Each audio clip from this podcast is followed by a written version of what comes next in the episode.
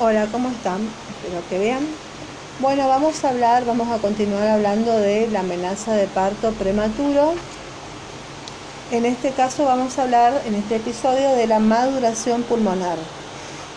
La maduración pulmonar se realiza entre las 24 y las 33,6 semanas solamente, presentando beneficios entre las 24 horas y los 7 días de cumplida la dosis es para prevenir el síndrome de distrés respiratorio agudo, eh, hemorragias y enteritis necrotizante. Bueno, la dosis es de 24 miligramos por día de un corticoide, que es un único ciclo, y no se realizará un repique semanal.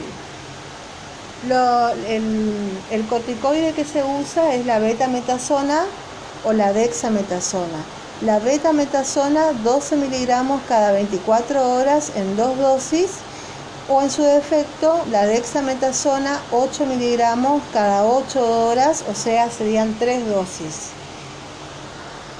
Los corticoides empleados tienen mínimo o nulo efecto mineralocorticoide, salvo si se asocian con betamiméticos y o sulfato de magnesio en cardiópatas o con embarazo gemelar donde se vieron raros casos de edema pulmonar, hiperglucemia, úlcera gastroduodenal.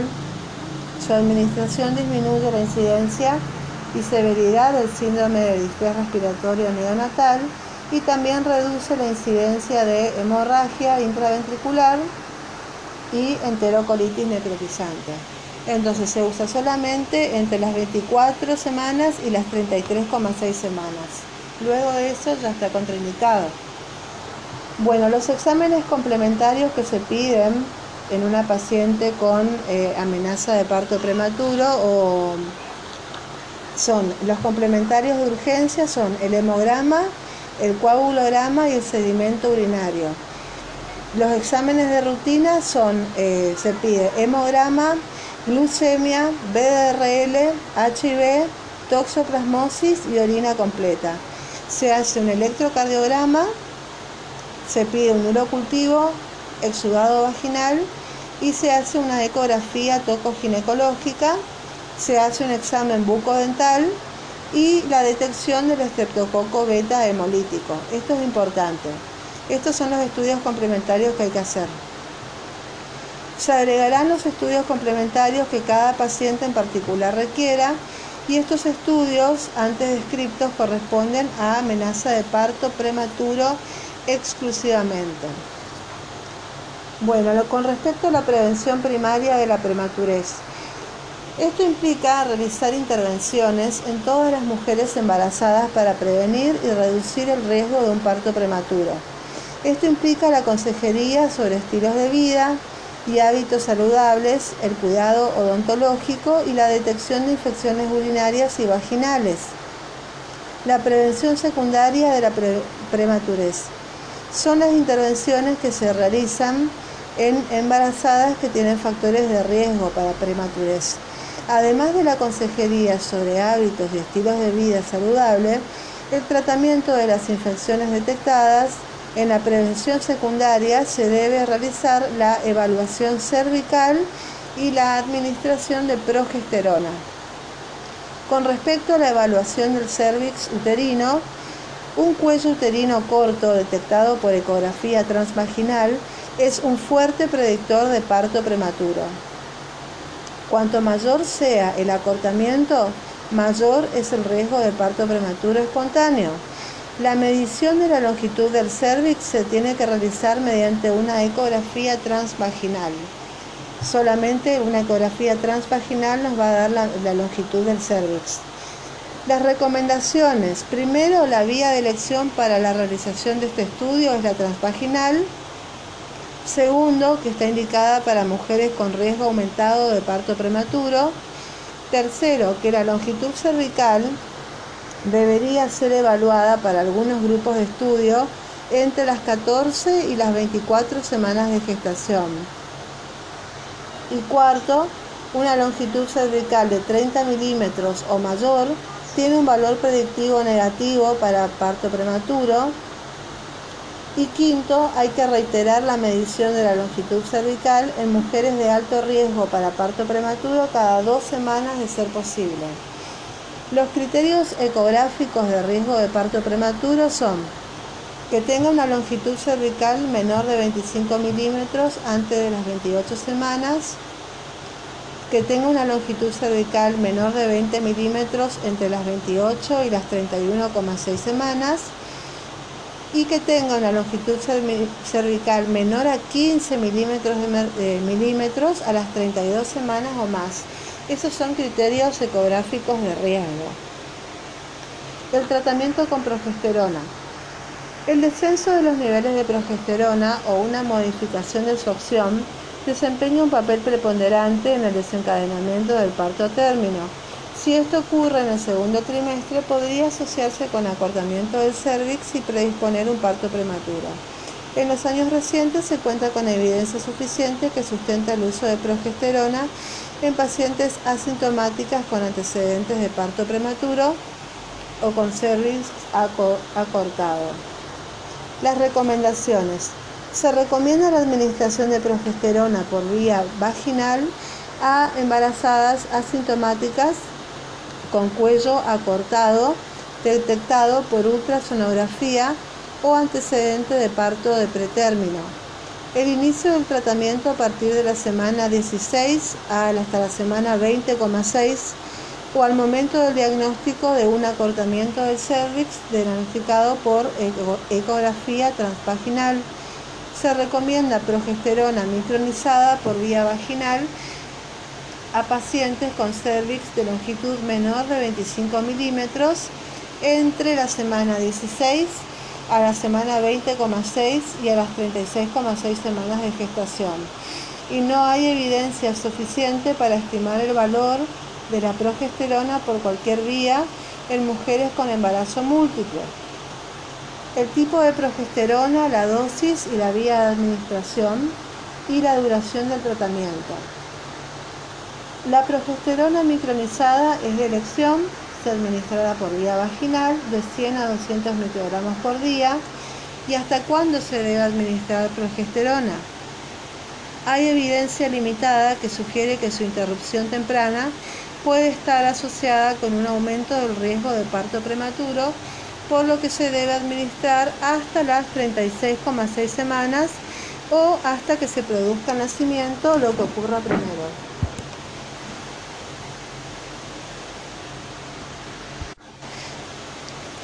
Se recomienda continuar con la administración aun cuando se ha detectado en exámenes seriados una progresión en el acortamiento cervical. Y la prevención terciaria de la prematurez, eh, la prevención terciaria es la detección temprana de síntomas y signos de amenaza de parto prematuro o las intervenciones efectivas en identificar a la embarazada en riesgo de prematurez y se ha propuesto el test de fibronectina que no está disponible en nuestro medio y la ecografía transvaginal.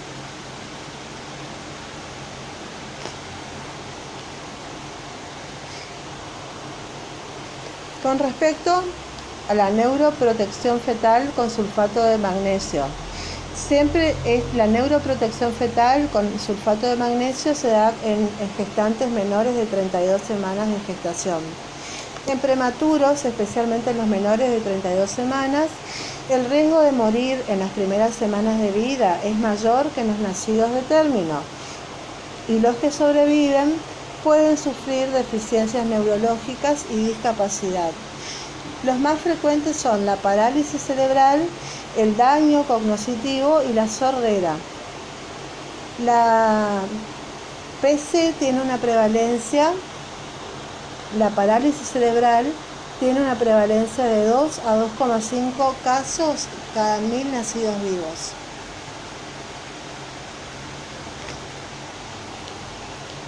Con la administración antenatal de sulfato de magnesio, se observó en 6.145 niños una reducción de un 40 45% de la disfunción motora gruesa o parálisis cerebral moderada a severa que es la incapacidad para caminar en forma independiente a los dos años de edad. El número necesario a tratar para prevenir un caso de parálisis cerebral en menores de 34 semanas es de 56 y en menores de 30 semanas el NNT para prevenir un caso de parálisis cerebral es de 46.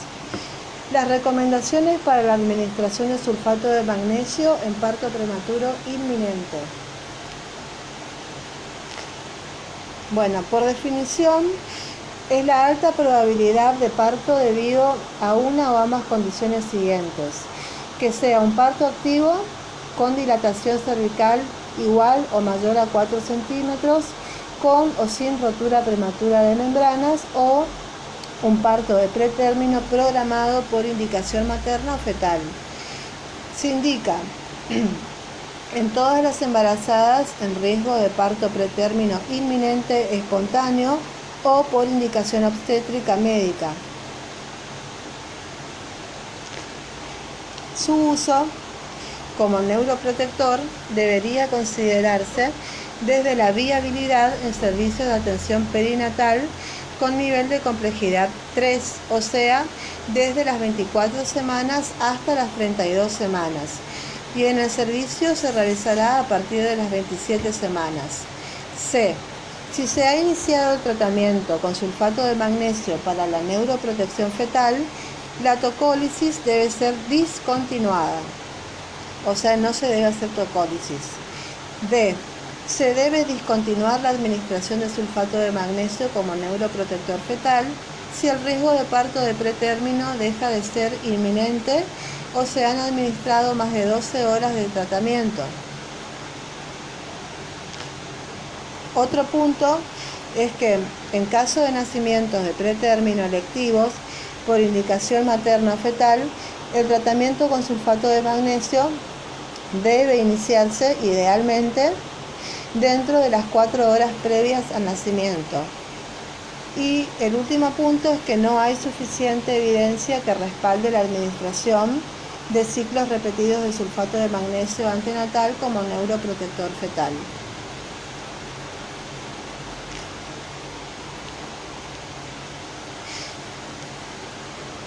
El esquema de tratamiento. La dosis de ataque con sulfato de magnesio son 5 gramos por vía intravenosa, que son 4 ampollas de 5 mililitros al 25%. Cada una tiene, cada ampolla tiene 1,25 gramos. Diluidas en 100 a 200 centímetros cúbicos de dextrosa al 5% que hay que pasar en 30 minutos. Esa es la dosis de ataque. Y la dosis de mantenimiento se tiene que pasar un gramo por hora por vía intravenosa. 5 gramos de sulfato de magnesio equivalen a 4 ampollas en dextrosa al 5% a 35 gotas por minuto y el esquema de mantenimiento se realiza hasta el nacimiento o se interrumpe a las 12 horas de tratamiento y, y hay que utilizar una bomba de infusión si está disponible. Se puede utilizar dextrosa al 5% y también se puede utilizar solución fisiológica se debe realizar un control cada media hora del el reflejo rotuliano, de la frecuencia respiratoria que debe ser eh, mayor a 16 respiraciones por minuto. Se debe controlar cada media hora la diuresis que debe ser mayor a 45 mililitros por hora y los efectos adversos del sulfato de magnesio son la disminución o abolición del reflejo rotuliano, eh, la depresión respiratoria o paro respiratorio, también el bloqueo auriculoventricular o un paro cardíaco. Ante la sospecha de intoxicación con sulfato de magnesio hay que administrar gluconato de calcio, un gramo endovenoso en bolo entero, que equivale a una ampolla. Oxígeno a 4 litros por minuto por catéter nasal o 10 litros por minuto por máscara evaluar eh, con oximetría de pulso y en casos severos eh, proceder a la intubación endotraqueal y asistencia respiratoria mecánica. Esto es un manejo interdisciplinario con anestesistas y en terapia intensiva. Muy bien, y eso es todo con respecto a eh, amenaza de parto prematuro. Muchas gracias, que tengan una buena jornada. Bye bye.